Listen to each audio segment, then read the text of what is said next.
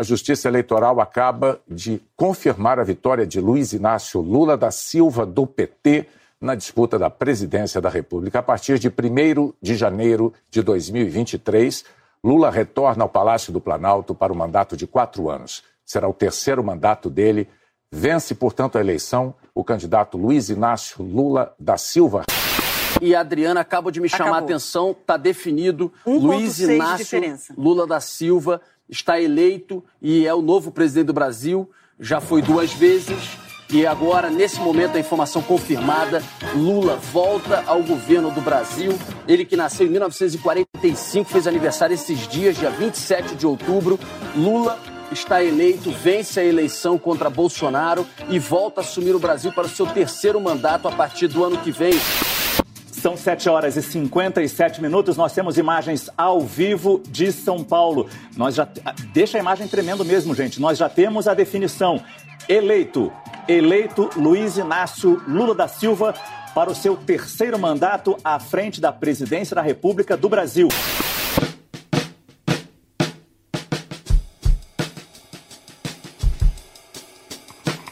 Olá para todo mundo que nos ouve, menos para você que faz viagem intermunicipal grudado no para-brisa do caminhão. Está no ar o especial Eleições 2022, segundo turno. Me chamam de Exal Rômulo e eu estou na companhia de Ananda Marques, cientista política e líder do projeto Intelectuais na Academia. Olá, minha gente, é um prazer estar aqui novamente. Esse título eu vou aceitar, Exal Rômulo, principalmente pela ambiguidade que tem. Adorei o trocadilho, mas a academia que a Exaú tá falando, gente, é aquela que a gente levanta peso. Estou firme e forte catando meu balde aí, que eu chutei muito longe na, na eleição. E agora eu tô tentando me recuperar. No episódio de hoje, meus amigos e minhas amigas, falaremos sobre o segundo turno das eleições, uma análise completa sobre a repercussão da vitória de Luiz Inácio Lula da Silva sobre Jair Bolsonaro, os atos golpistas pelo país. Vamos falar sobre o general Benjamin tudo isso e muito mais. Senhoras e senhores, o podcast 098 está no ar.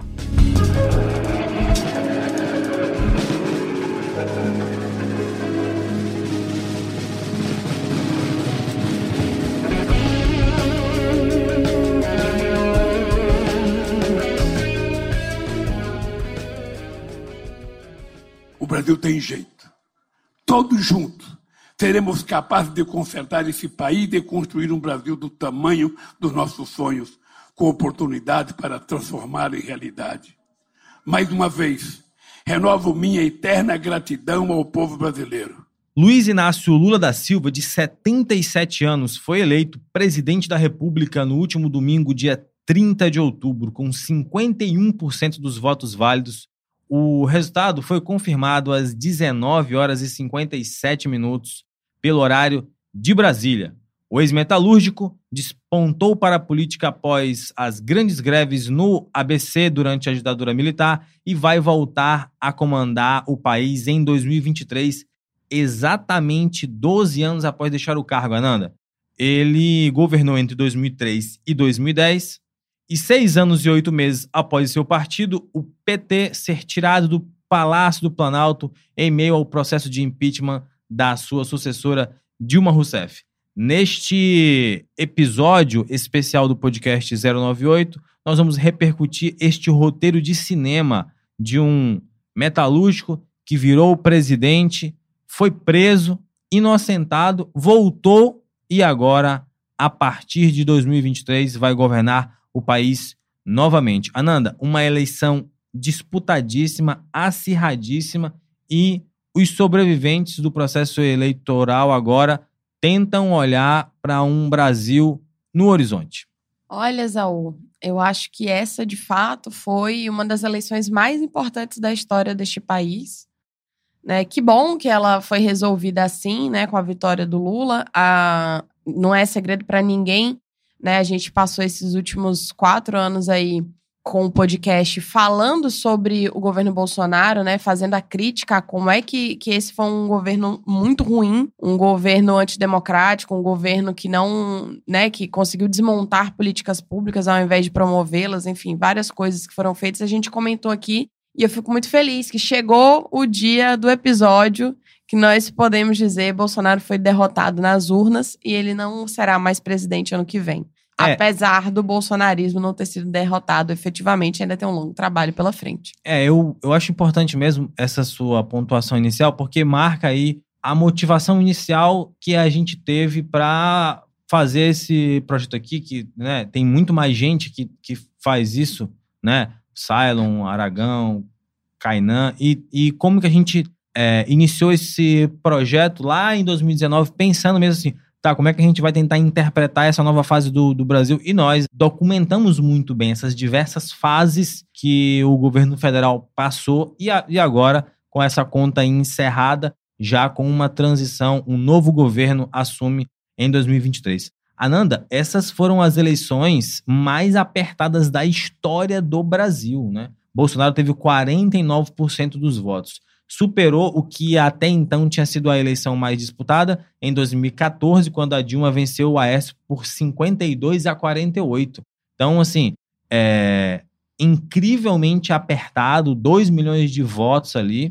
E a polarização, é o, é o que eu tenho dito nas, nas entrevistas, a polarização não vai desaparecer, né? Lula tem um desafio imenso, né? Tem, tem um desafio imenso porque porque as escolhas fiscais do governo Bolsonaro foram desastrosas, né? principalmente nessa reta final aí, é, toda aquela medida que foi tomada ali da PEC dos combustíveis foi momentânea e a inflação já voltou a atacar.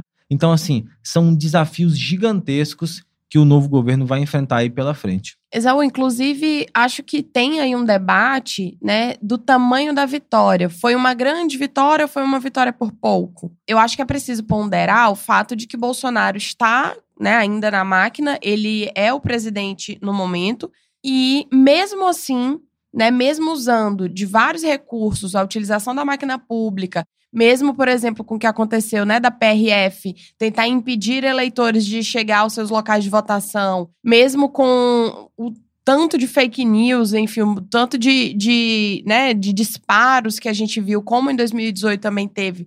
Mesmo com tudo isso, o Bolsonaro perdeu. E eu acho que é esse é o fato de que o Bolsonaro investiu muito para tentar ganhar, coloca a vitória do Lula um pouco mais a, adiante, sabe? Eu acho que não foi por pouco.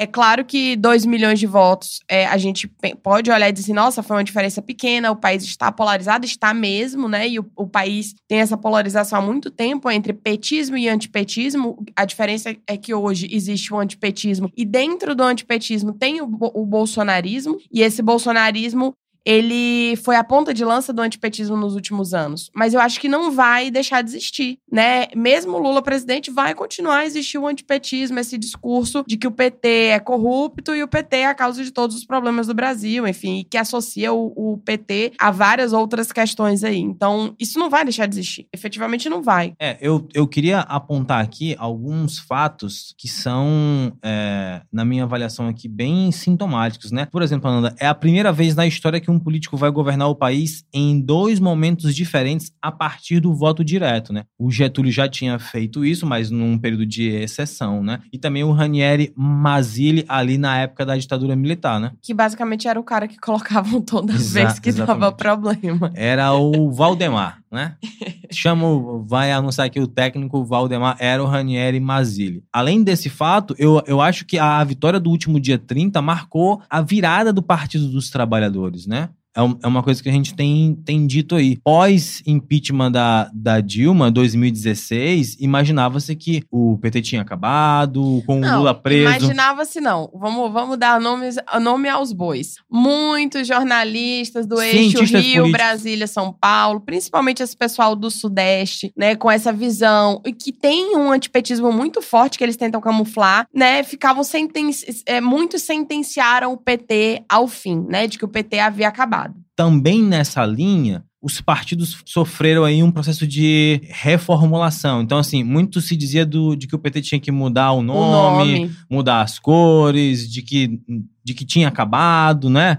É, é, e, e, de fato, de 2016 até 2018, o partido viu os seus piores momentos, né? Com uma. Com, Acho que até 19. É, com, com a com a Dilma fora e o Lula preso, né? Sim. Então, assim, muito se imaginava que a esquerda tinha sido a maior derrotada, só que no fim das contas o PT esteve no segundo turno em 2018 e venceu em 2022. Então, acho que o principal espectro ideológico derrotado desde 2016 para cá foi a direita brasileira, que perdeu espaço né? A direita democrática. Isso. O PSDB se afundou e vai enfrentar daqui para frente um drama parecido com o que os republicanos enfrentam lá nos, lá nos Estados Unidos, né? Qual é o lugar do Bolsonaro agora no PL? Eu, inclusive, até tuitei isso, né? De que até pouco tempo da, da eleição, o Valdemar da Costa Neto, presidente do PL, era um problema para o Bolsonaro. Isso agora virou. Agora o Bolsonaro é um, é um problema para o partido, né? Porque ele sai com uma quantidade expressiva de, de votos, mas ele vai ter que disputar a liderança dessa direita para 2026. Então, assim, como, como vai se comportar a extrema-direita nessa, nessa derrota e quais vão ser os caminhos dessa polarização que é o que a gente está dizendo aqui mais de uma vez, ela não vai desaparecer. Essa, esse, esses acirramentos que a gente está tá vendo e testemunhou ao longo de 2022 inteiro e também das eleições, isso simplesmente não vai é, sumir é, do mapa, Nando. Tem uma coisa também que eu fico pensando, né? Fazendo uma análise mais, mais pragmática essa polarização, para ela ser, né, para ela arrefecer, é necessário um governo de centro, um governo moderado, um governo que dialogue ao centro para que esses extremos possam ser reduzidos. E eu sei que, que muita gente tinha ou tem expectativa de que o governo Lula retorne como um governo de esquerda, um governo progressista. Eu acredito que não vai acontecer isso. Eu acho que vai ser um governo de conciliação, um governo que vai tentar aí mediar. Inclusive, não duvido que aconteça o que aconteceu depois da ditadura, que é uma anistia, né, é, dos crimes, principalmente do bolsonarismo, e, e, e que o Bolsonaro, no fim das contas, não pague por nada do que ele fez e simplesmente ele, ele só seja colocado de lado, escanteio e não, e não retorne, né? Acho que o, o, o que fica em jogo é se ele tentar emergir como uma liderança da oposição para voltar em 2026, acho que vão para cima dele. Mas se ele assumir uma postura de vou me retirar, ele vai ser anistiado. É, eu, eu acho interessante mesmo essa sua análise, por quê? Porque já há uma movimentação, né? Do, do, do Bolsonaro e dos filhos, né? É, saiu aí na, na imprensa que eles foram até a embaixada da Itália já para tirar a cidadania, né? Então, então assim, é uma, é uma turma que já tá aí. Vamos ver quais vão ser os rumos, né? Do clã Bolsonaro. Porque uma, uma vez que muda essa, essa configuração, ele é um futuro ex-presidente, né? É, ele, ele vai ter aí que, que se desdobrar e a gente sabe que a articulação política nunca foi o, o forte, né? Nem do Bolsonaro, nem, nem dos seus filhos. Era, era ele chega à presidência por uma combinação inusitada, absolut, absolutamente inusitada de fatores ali em 2018 é, e que isso dificilmente vai se, vai se repetir, né? E o silêncio do Bolsonaro, inclusive, né? Ele, ele levou 72 horas, se eu não me engano, uhum. para falar alguma coisa. Ele está em silêncio. É, esse silêncio dele é um indicativo de como ele está preocupado. Muita gente acha que o Bolsonaro ficou em silêncio porque ele está tramando alguma coisa, porque né, as pessoas atribuem uma inteligência que ele não tem. Ele está em silêncio porque ele está preocupado. E está negociando. Tentando negociar aí, por exemplo, é, eu estava lendo antes de, da gente começar a gravação, né, quer passar uma PEC de transformar os ex-presidentes em senadores vitalícios. Por quê? Porque ele está atrás de foro. Vai ser a primeira vez desde 1990 que o Bolsonaro, pai, vai ficar sem mandato, Ananda. E ele tá e, com medo da justiça. E olha o tanto de coisa que ele aprontou aí. Exatamente, ele tá com medo da justiça. Então, assim, é, essa polarização não vai acabar.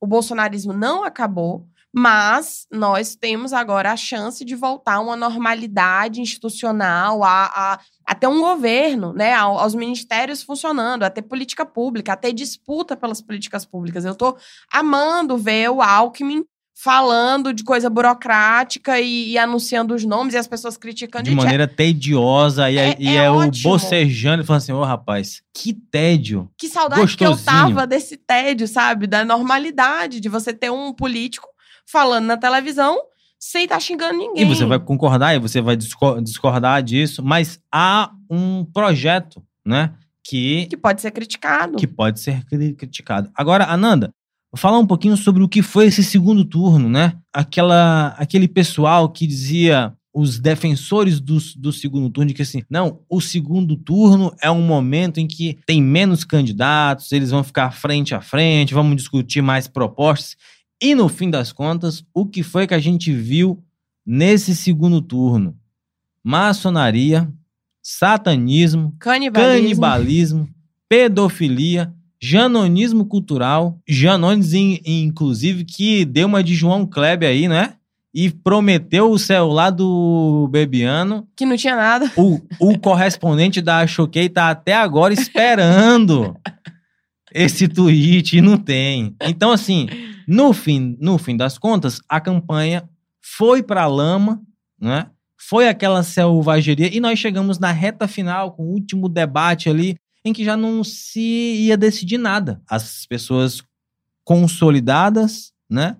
E um segundo turno cheio de acusações muito fruto de como, de como é que é difícil você dialogar com a extrema direita. É, e, e, as pessoas que pregavam um segundo turno para poder discutir projeto, elas estavam se enganando, né? Porque não tem discussão de projeto com o Bolsonaro. Não tem. Quando, quando ele foi pro debate, assim, quando se fazia perguntas para ele de como que seria o governo dele, ele não respondia, ele só sabe responder esses bordões, esses clichês que ele fala. Eu, eu inclusive, acho que o Lula lidou muito bem com certas situações. Porque, gente, imagina o que é você estar tá tentando falar alguma coisa com uma pessoa que fica repetindo é, que o Brasil vai virar Venezuela. Não dá, não tem diálogo com essa pessoa. Então, não tinha como se discutir projeto de nada. Eu acho que o, o projeto de governo Lula está sendo discutido agora.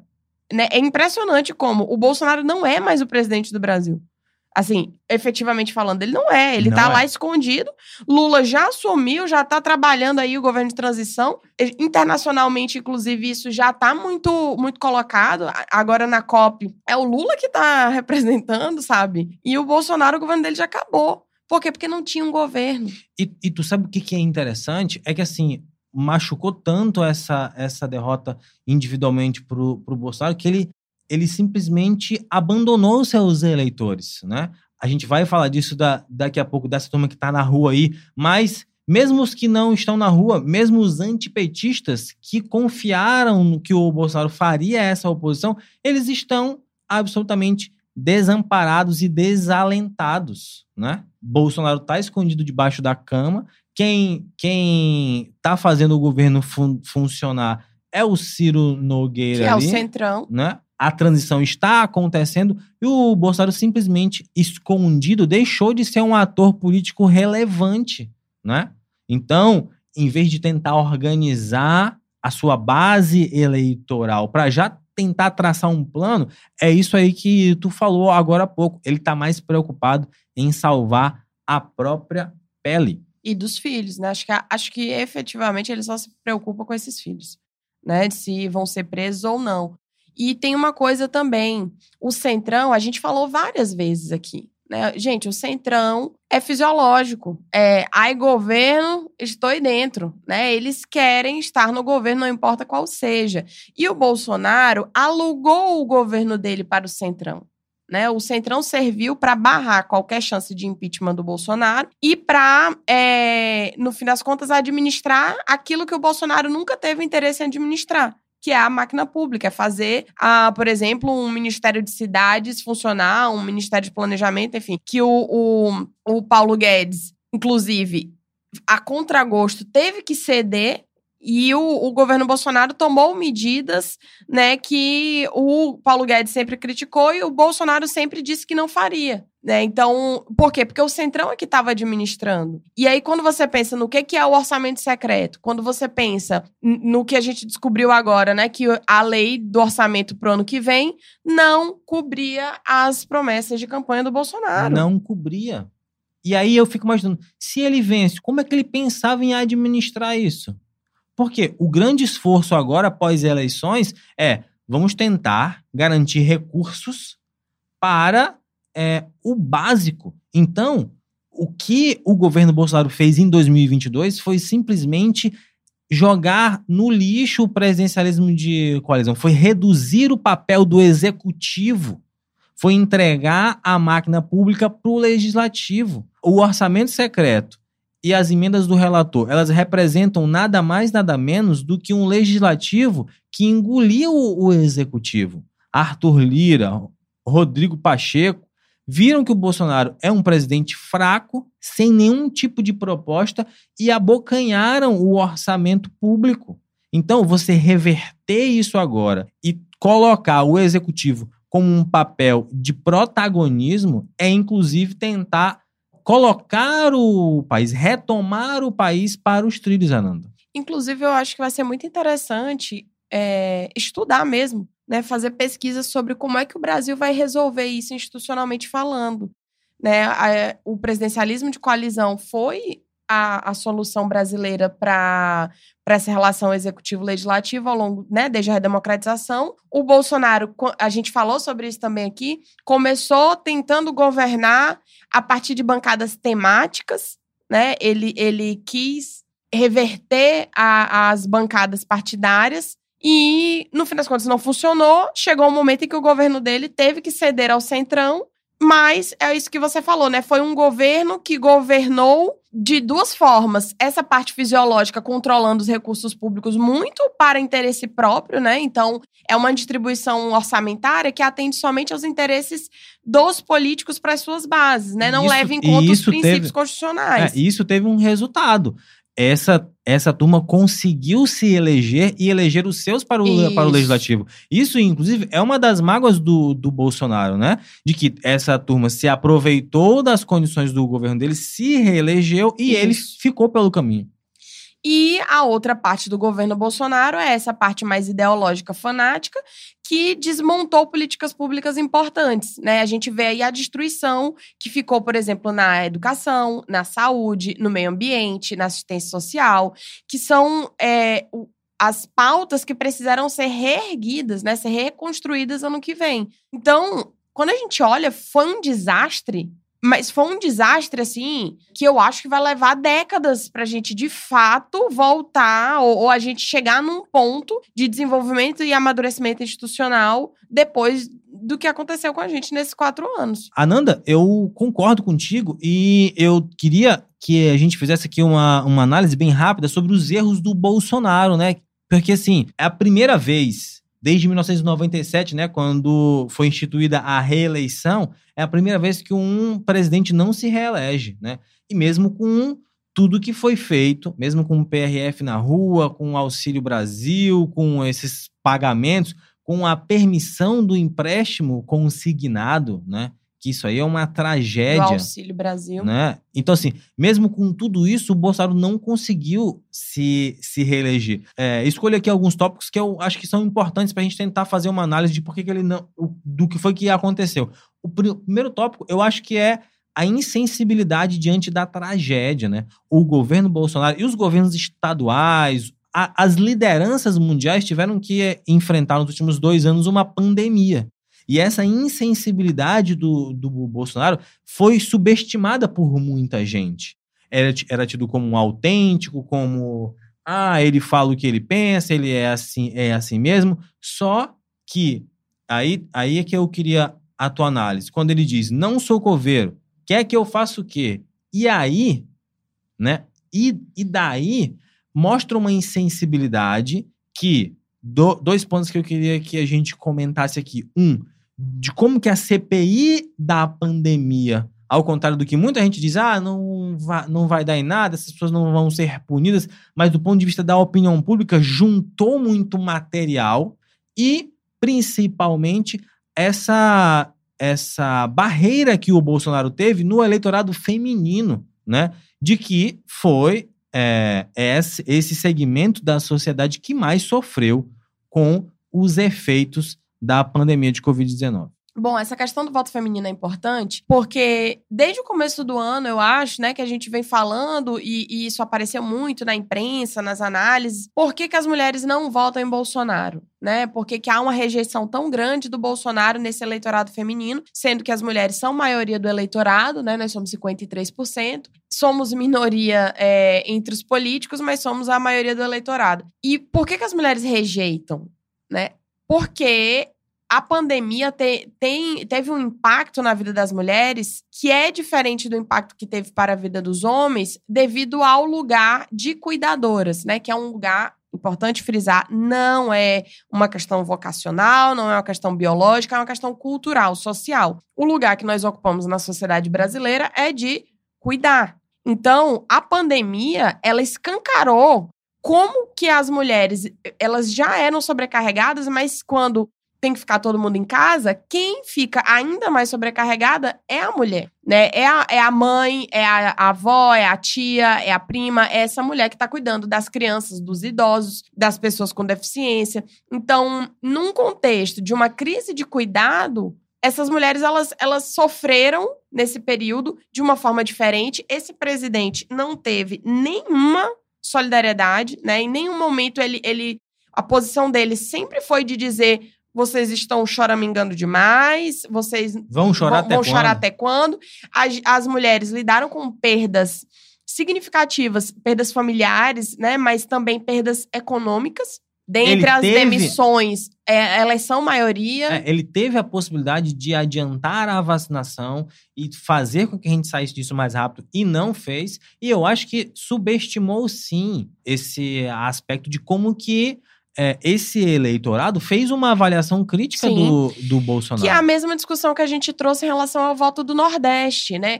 Quando, quando a gente fala assim, o eleitor é racional, gente, estamos falando em termos da teoria política, né? É a teoria da escolha racional que vai basicamente dizer que, olha, as ações políticas, o comportamento político, ele pode ser explicado a partir de uma lógica de custos e benefícios. Esse eleitor, ele faz esse cálculo o eleitorado feminino fez essa, essa reflexão, assim, esse governo foi bom para mim? Na pandemia, por exemplo, que eu sofri tanto, o que que o governo atuou, né? O que que o presidente falou, o que que o presidente fez que me ajudou ou não, né? As, as mulheres, elas conseguem fazer essa, essa ponderação e eu acho que ficou muito claro, e eu espero que a ciência política brasileira tenha aprendido esse ano, que gênero é uma clivagem importante para explicar voto. Não é uma clivagem única, você não tem como explicar somente por dizer assim, ah, é mulher, ela vota assim, ela vota assado. Mas ser mulher, ou ser homem, ou ser uma pessoa trans, enfim, né? O gênero é importante para determinar o comportamento eleitoral das pessoas. eu fico pensando também que um outro aspecto que explica o fracasso do Bolsonaro nas urnas foi a ausência de políticas sociais, Ananda. Qual foi a marca ao longo desses quase quatro anos do Bolsonaro em termos de uma política social que olhasse para os mais pobres, olhasse para os mais necessitados? Não houve, né?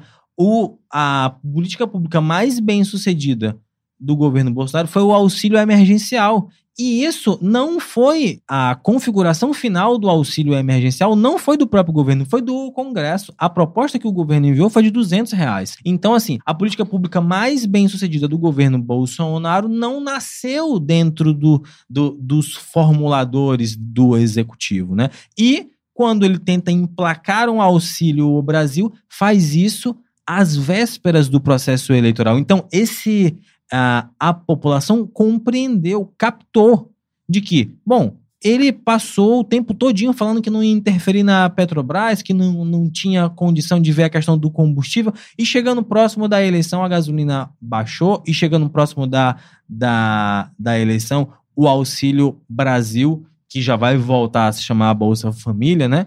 É, foi liberado para a população. Então, assim, esses erros de cálculo né, associados a uma gestão absolutamente insensível com, com os mais pobres, foi aí, é, é, teve o seu preço. E é uma coisa importante também dizer que não só né, foi insensível em relação a políticas sociais, como a, a política social que implementou foi mal desenhada. Né? Tem um problema de origem no Auxílio Brasil. É um programa que, que foge do, do, daquilo que o Bolsa Família ficou internacionalmente conhecido como positivo. Então, assim, não só não fez, como o pouco que fez, fez mal.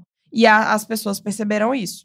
Muito bem, Ananda. Vamos aqui agora para o quadro que é o queridinho deste programa, fazendo aqui uma pausa na nossa discussão, né? E mobilizou muito. O Brasil, desde 30 de outubro para cá, foi gerando muito conteúdo, né?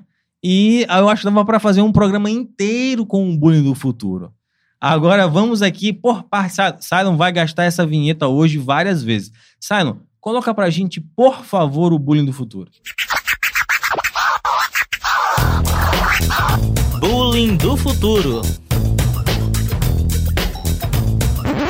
A sugestão aqui, Ananda, é do Josimar Martins. Ele diz assim: Bullying do futuro. Teu pai pediu intervenção federal em 2022. A gente precisa olhar com muito cuidado todos esses vídeos aí, todas essas fotos, esses áudios, essas manifestações, porque realmente é entretenimento até o talo, cara. Eu pego o celular pela, pela manhã, vou tomar um café, abro o Twitter e fico assim: caraca, que vergonha que um bolsonarista deve estar tá passando hoje. É impressionante, cara. É, essa galera aí tá passando vergonha. E eu acho que tem que fazer isso mesmo, tem que rir deles, né? Tem que rir, tem que debochar, tem que tirar sarro mesmo. Porque essa gente, não, a gente não tem que ter pena. Essas pessoas não estão enganadas, sabe?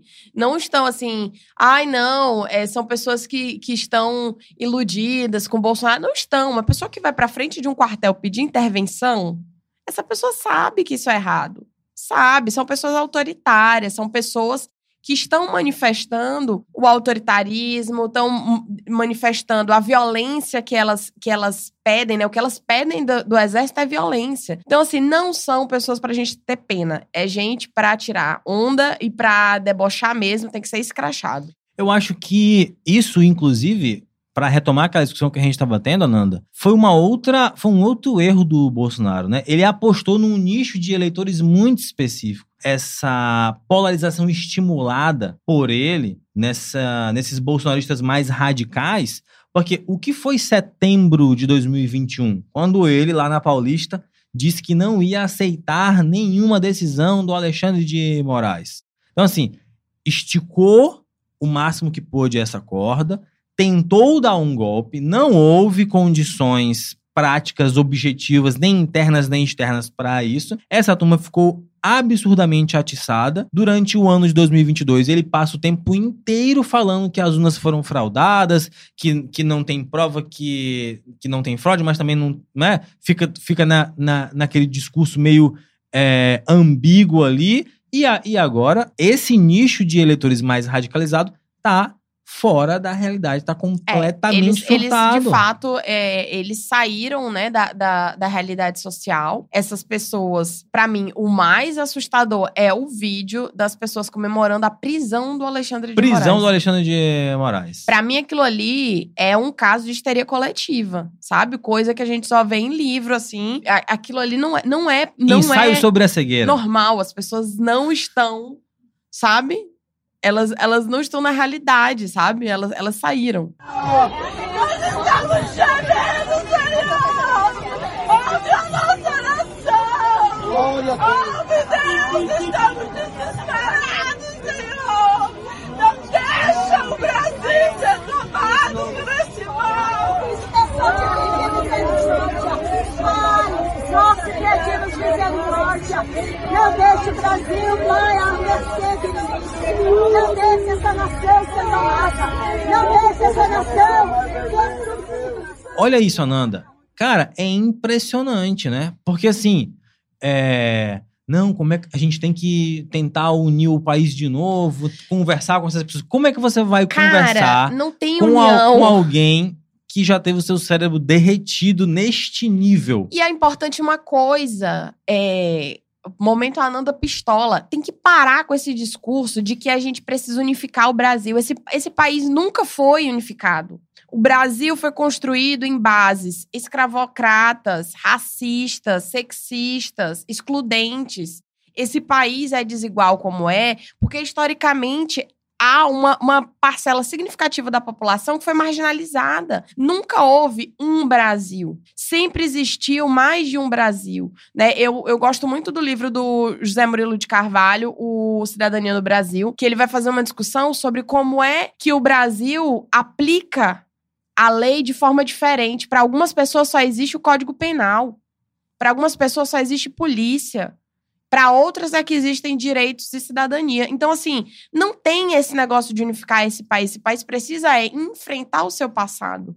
É, eu, eu acho que, assim, de 30 de outubro para cá, fica uma lição muito importante para gente de que a polícia militar, né, de que os, os órgãos de polícia, eles podem ser muito educados, Cylon, não é?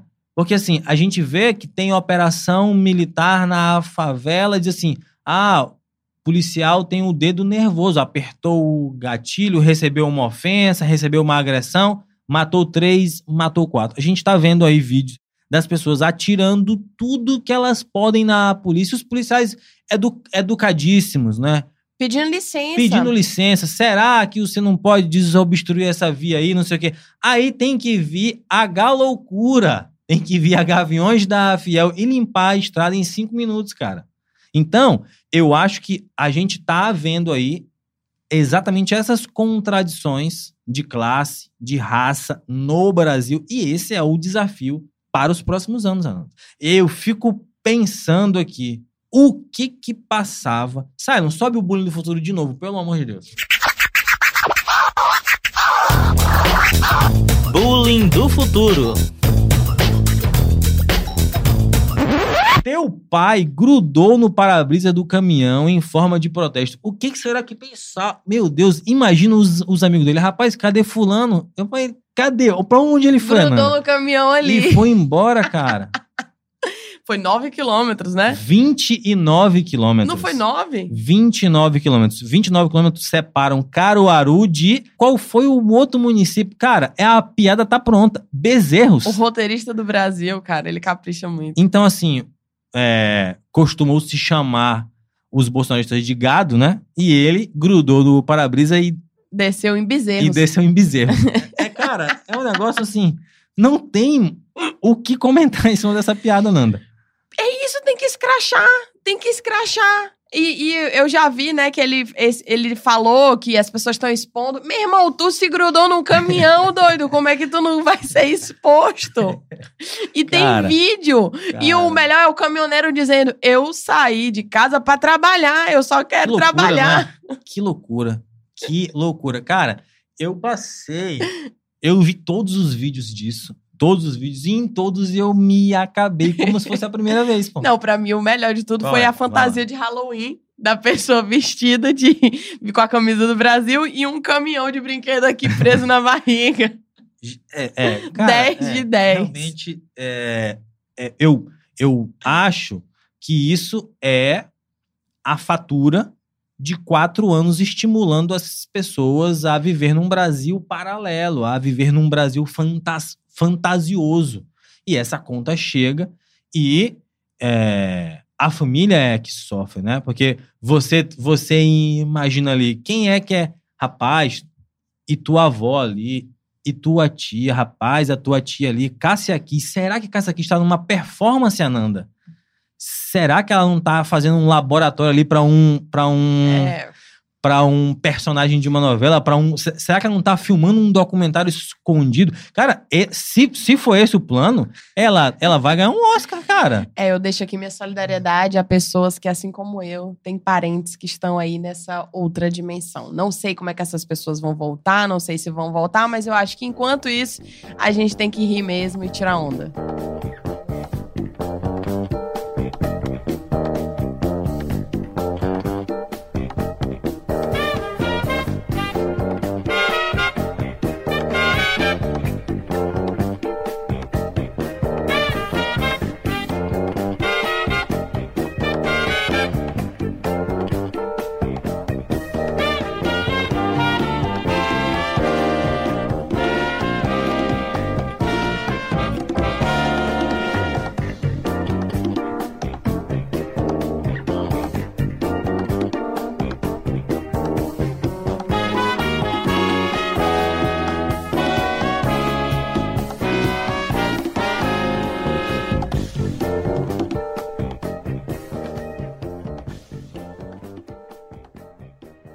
Ananda, nesse segundo bloco eu queria comentar alguns aspectos é, ainda nessa discussão sobre o que foi que as urnas falaram, né? E é, tem, um, tem um aspecto bem interessante que eu acho que explica um pouco de como que o Bolsonaro chegou tão perto da vitória. E para mim foi é, a ilusão de que existia uma terceira via. Né? Quando você vai olhar, o Bolsonaro se beneficiou mais dos votos da Tebet e do Ciro do que o Lula. Por exemplo, no primeiro turno, cerca de 10 milhões de eleitores votaram em um candidato que não era nem Lula e nem Bolsonaro. 10 milhões de pessoas. Desses 10 milhões, no segundo turno, 7 milhões foram para o Bolsonaro e 3 milhões foram para o Lula. O que, que isso quer dizer na minha avaliação? De, de, quero te ouvir. Mas, na minha avaliação, essa suposta terceira via, que era o Ciro, que era a Tebet, era o bolsonarista enrustido, envergonhado, que a partir do momento que viu que a coisa ia apertar, que o PT ia vencer, ele foi para os braços do Bolsonaro de novo. Na intimidade da urna, esse, esse camarada sempre foi antipetista e a partir do momento em que ele vê que não tem nenhuma possibilidade do Ciro deslanchar, da Tebet deslanchar, ele vai com o Bolsonaro sem nenhum problema. Não. Eu discordo. Eu não acho que ele é bolsonarista. Eu acho que é antipetista. O antipetista ele não consegue, não conseguiu nessa eleição, quando ele coloca na balança qual é a ameaça maior, ele não consegue compreender que Bolsonaro, o que que Bolsonaro coloca em risco e o que que Lula supostamente coloca em risco. Para ele, o Lula é um risco muito maior do que o Bolsonaro. Né? E aí é onde entra a discussão sobre as clivagens que explicam o voto, né? Quem são essas pessoas que acham que o Bolsonaro é um risco menor do que o Lula? Né? Que, que não são pessoas que no primeiro turno escolheram o Bolsonaro, elas escolheram outra coisa, elas não queriam o Bolsonaro como presidente né? Mas, diante da, da, do voto ou veto, elas foram com ele. Então, eu acho que isso é o antipetismo, eu não acho que isso é o bolsonarista enrustido. Eu acho que é um antipetista mesmo, que é o cara que antes votava no PSDB e que votou no Bolsonaro em 2018 para derrotar o PT e agora votou de novo. E que na próxima eleição, com certeza, vai votar em quem estiver contra o PT. Né? Essas pessoas, elas não vão mudar de opinião. É uma, uma opinião, de fato, que foi construída aí ao longo dos anos e que não vai se desfazer tão fácil. Eu acho que no fim das contas, essa é a discussão que a gente vai ter pela frente, né? De, de que, assim, tem uma parte desse eleitorado, que é esse eleitorado antipetista, que é convicto mesmo, né? Mas que ele já chorou as mágoas e ele tá, traba ele tá trabalhando já. Ele, ah, ok, né? Ele já perdeu antes. Perdemos, ok. E tem essa turma aí, esses 15%. Que aí eu acho que é o bolsonarista. Que é o cara que tá aí grudado no parabéns, que tá é, cantando o hino nacional pro pneu ali do meio, né? Marchando na frente de quartel. eu acho que é o que, que a gente faz com esse pessoal, né? Como é que a gente, de, de alguma forma, lida com isso? Então, a, eu entendo que essa aí é uma, é uma discussão que a gente vai ter que pela a gente vai ter que enfrentar isso nos próximos anos. E que eu acho que no próximo episódio, tá? A gente vai ter episódio em dezembro, a gente já vai ter mais, né, notícias sobre é, a questão da transição e acho que vai ser possível fazer uma análise. Eu acho que são as pessoas, tem o antipetista que votou no Lula, que agora é a pessoa que tá dizendo assim, olha, o Lula não pode fazer um governo petista. Ele tem que fazer um governo de frente ampla, porque foi a frente ampla que elegeu ele, né? Que é a pessoa que, que não gosta gosta do PT que tem problema com o PT e que coloca essa, essa raiva, esse problema na frente de qualquer análise. Tem vários jornalistas do Sudeste, vários. Assim, são as pessoas que estão noticiando. Meu Deus, que absurdo! Lula disse que as pessoas têm que comer três vezes por dia. O, mercado, mercado está. O, o mercado está nervoso. são essas pessoas. E assim, elas não vão mudar de ideia, né? Elas usam esses argumentos de que o, o governo tem que ser de frente ampla, enfim. Eu até acho que o governo tem que ser de frente ampla, como eu disse, acredito que vai ser um governo de centro. Não vai ser um governo de esquerda, progressista, não vai. Vai ser um governo de centro. E não acho que isso seja ruim, porque a gente de fato está num contexto de polarização muito grande. Mas o PT não tem como abrir mão do protagonismo. PT esteve no segundo turno de 2018 e ganhou o segundo turno de 2022. Ponto. É o maior partido do país. É inegável, goste você ou não. E, e assim, quais serão os rumos do país daqui para frente, a gente não sabe. Mas uma coisa eu tenho certeza: o PT vai continuar. E vai continuar tendo protagonismo. Ananda, dentre todos esses áudios que a gente já mostrou aqui, uma coisa em específico me chamou a atenção. Foi uma fala do Lula no interrogatório dele junto com o Sérgio Moro. Sara vai colocar aí pra gente. Então deixa eu lhe falar uma coisa, doutor. Eu espero uhum. que essa nação nunca abdique de acreditar na justiça. Agora eu queria lhe avisar uma coisa. Esses mesmos que me atacam hoje se tiverem sinais de que eu serei absolvido, prepare-se, porque os ataques ao senhor vai ser muito mais forte que ele sabe até ministro da Suprema Corte que não pensa como pensa a empresa brasileira. Olha aí, Ananda, de fato, que roteiro, não é? Que roteiro. E o que, que aconteceu com o Lula depois disso? O que aconteceu com o Sérgio Moro depois disso, né? De que, de que assim, Sérgio Moro ganhou uma série da Netflix do José Padilha. que depois reconheceu que ele é burro. Ganhou emprego no governo Bolsonaro, saiu pela porta do fundo, tentou ser candidato por São Paulo e virou senador pelo Paraná, né? E teve aí que abraçar o Bolsonaro de novo no segundo turno, né? Então, olha que é, como é que o Brasil, de fato, é impressionante, tu, tu não acha? Eu acho que o roteiro do, do Brasil é um negócio assim. A gente acha que não tem mais como se surpreender e sempre é surpreendido, né? De fato, o arco, né, do Lula ter sido preso, depois é solto, é, a, as, né, o Moro é declarado parcial e por isso que ele que é tudo anulado, e depois ele ser eleito de novo, virar presidente pela terceira vez, é um negócio assim, é, de fato, de filme. Mas tem uma coisa que eu acho que explica. Que é a astrologia, tá?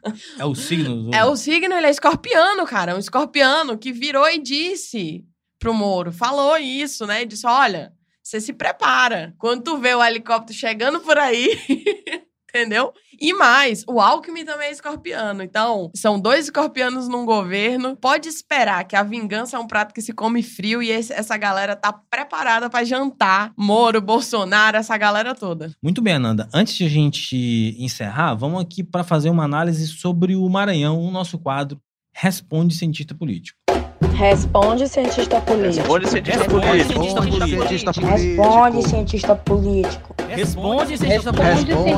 Responde, cientista político. Responde, cientista político. E aí, e o Maranhão neste cenário para 2023? Flávio Dino vai ser ministro, vai ser senador? O que é que vai acontecer? Como é que essa transi... Qual é o lugar do, do Maranhão nessa transição de governo, Ananda? Olha, eu acho que o Maranhão tem um lugar é, privilegiado. Porque, assim, quando você olha a votação do Lula no Nordeste, né, é, você vê que o Lula, o Lula cresceu. Ele não só ganhou no primeiro turno, como ele cresceu no segundo em vários estados. E o Maranhão tem uma liderança aí que, que desponta. O Flávio Dino é reconhecido como uma liderança nacional já. Ele teve uma atuação de oposição importante ao longo desses anos de governo Bolsonaro. E ele, enfim, né, quando Lula veio ao Maranhão em setembro, ele falou claramente que, que Flávio Dino seria ministro. Agora tem uma dúvida se ele vai ser ministro ou não, porque se fala da necessidade de haver uma liderança do governo no Senado, já que o, o governo Lula não vai ter maioria no Senado, né? Tá tentando negociar uma maioria na Câmara, mas no Senado não, não tem. Então seria importante ter uma figura que fala bem, que articula bem, como o Flávio. Mas é, acho que Inclusive, é, o que nós escrevemos desde o final do ano passado fazendo essa análise da, do cenário eleitoral no Maranhão a partir das coalizões, né, da congruência de coalizões nacionais e subnacionais. Então, o Maranhão reproduziu essa coalizão nacional, né? Enquanto era PT e PS, PSB na presidência e vice-presidência, aqui foi PSB e PT para governo e vice-governo. Então, é, tem uma congruência muito forte e eu acho que a posição do Maranhão vai ser seguir esse governo federal. Vai ser bom para o Maranhão, principalmente quando se a gente tiver aí grandes projetos de desenvolvimento, né? Por exemplo, projetos estruturantes de infraestrutura, de desenvolvimento da indústria, do agronegócio que o Maranhão desponta também. Enfim, acho que tem aí uma posição privilegiada, um estado importante para o governo federal nos próximos anos. É, eu concordo com essa avaliação. Eu acho que o Flávio Dino teve um, uma participação de destaque nesse segundo turno, né? Ele esteve presente é, em várias reuniões de coordenação, ajudou a. Ele propôs várias ideias e. E, e que foram então, utilizadas. E, e, que foram utilizadas, por exemplo, a questão do passe livre no, no, dia das eleições e de como que isso foi importante, isso mobilizou os estados é, para combater a abstenção. a abstenção. E eu entendo que o Lula o Lula vai ter só um mandato de presidente, né? Qual vai ser esse expoente da, da esquerda que vai aí capitalizar, né? Vai ganhar capital político dentro desse novo ciclo. Então, o Flavino saiu do PCdoB, foi para o PSB, é o partido do vice, né? Foi, foi eleito senador com uma votação expressiva e tem aí tudo para ganhar algum destaque, seja no executivo, né, com algum ministério, ou seja, fazendo o, o que eu principalmente gostaria de, de ver, um embate ali no, no Senado entre Flávio Dino e astronauta, entre Flávio Dino e Damares, entre Flávio Dino e Sérgio Moro. Então, assim, é, a gente tem que acompanhar com muita calma aí quais, quais vão ser esses desdobramentos para 2023, Ananda. Mas acho, inclusive, que, que Flávio Dino ele tem algo que outras figuras políticas não têm. Ele tem dois mandatos de governador bem-sucedidos. Né? Ele foi, ele esteve no executivo e ele foi bem sucedido nesse executivo estadual. Porque há outras figuras, por exemplo, que despontam quando a gente pensa assim num Boulos, né, vai agora, pra, pela primeira vez, ser deputado federal. Flávio Dino já foi, né? Flávio Dino tem uma carreira. Acho que a única coisa que vai contra Flávio Dino é o fato de que ele é do Nordeste. E que, no fim das contas, o Nordeste acaba tendo. É, é muito curioso como o Nordeste é hoje o reduto eleitoral do PT e o PT não tem privilegiado as lideranças do Nordeste, por exemplo, nessas mesas da, da transição. Flávio Dino é uma das poucas figuras que tem aparecido é, com mais força. Então, acho que o próprio PT vai precisar repensar nos próximos anos essa relação com o eleitorado do Nordeste, né? É, é eu, isso que você tocou aí, eu fiquei lembrando, por exemplo, uh, Carlos Lula, que foi presidente do CONAS, né? Fez uma oposição sistemática. Quando lembram dessa época que o ministro da Saúde era Eduardo Pazuello, né? E quando assumiu Queiroga tam, também. Então, assim, essa, essa turma tem condições de fazer uma contribuição importante, porque, vamos lembrar, o Maranhão foi o estado com a menor taxa de mortalidade por Covid, né? É. Será que ele não tem nada para ensinar sobre regionalização do SUS, sobre melhoria da assistência. Então, assim, acho que essas são as críticas que podem ser feitas e que devem ser feitas para esse governo de transição e para o governo mesmo a partir de 1 de janeiro, Nando. A ver. A ver. Vamos agora aqui, meu amigo Simon, para o Caixa de Recados. Por favor.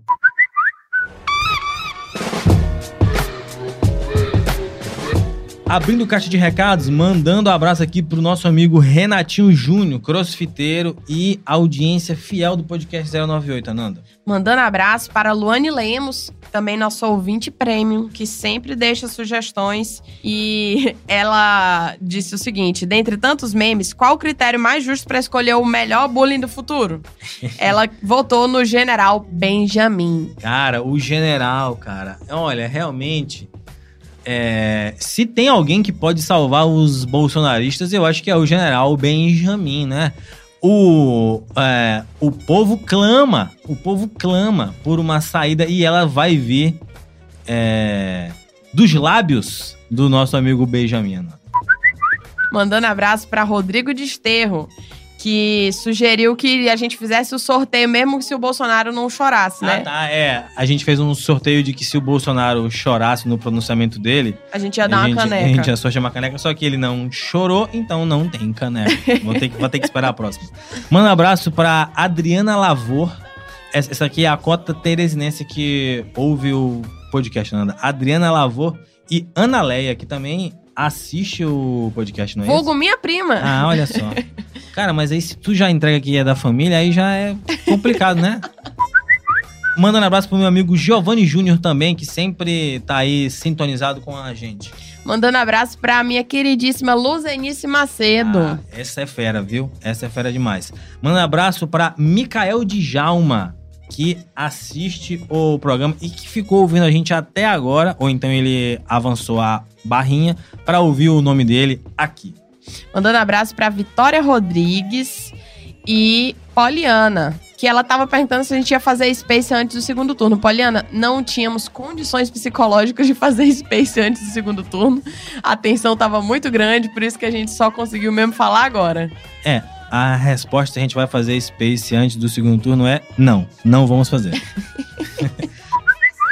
Mandando um abraço para Rodrigo Lopes, rapaz, Rodrigo Lopes que estava numa trilha 4 mil metros. Meu amigo, é impressionante. O homem é um atleta, viu? E também, já que a gente vai falar de atleta, vamos falar do nosso amigo Candilberto. Mandando um abraço para Candilberto. Rapaz, esse aí é fera. Fera demais. Esse é fera. Mandando abraço para o nosso amigo Elton Aragão, que não pôde estar aqui hoje, o pai da Catarina, mas no próximo episódio com certeza ele vai participar. Danilo Moreira, não posso deixar, né? Senão vai Ouvinte ficar prêmio. é, complicado. Cunha, mandando abraço para meu amigo Della Santina. Manda abraço para quem mais, Ananda? Jerusa Silva, Ah. minha amiga querida também, que escuta o podcast e falou que nós somos o melhor time de comentaristas. Olha só. Manda abraço pra quem mais aqui? Lucimar Dias, João Henrique, Caraca. Thiago Rodrigues Silame, Vitor Sandes. Olha aí, Vitor Santos. Grande Adalberto Melo, né? Que acompanha a gente, é apresentador da TV Difusora, é isso? Nossa. Mandando abraço para Rita Luna Moraes, Francimari Araújo, quem mais? João Nascimento e Luiz Otávio Lula da Silva. E eu quero aproveitar aqui o final do, do episódio para fazer propaganda. Um, É, ja- um jabazinho. um jabá, a gente escreveu junto com um grupo de pesquisadores é, liderados pelo professor Dalson Figueiredo lá da UFPE, um trabalho. Torcedor do esporte. Torcedor do esporte, um trabalho. Sampaio Correia acabou na frente do esporte. É- Era esse o recado? Não? Não, o Ah, recado era que nós escrevemos um texto, gente, baseado num trabalho que analisou é, estatisticamente a possibilidade de fraude das urnas e o resultado, pasmem, é não teve fraude nas urnas em 2022. E tá lá, a gente escreveu no Estadão, tá no meu perfil, no perfil de Exaú, quem puder deixar seu like, seu RT, pra fazer a divulgação da ciência produzida coletivamente. É isto. Um grande abraço. Muito bem, se vocês quiserem ter o seu nome aqui no caixa de recado, entrem em contato com a gente através das redes sociais e façam isso aí que a sua sempre fala, de se inscrever, dar o like, não sei o que, não sei o que.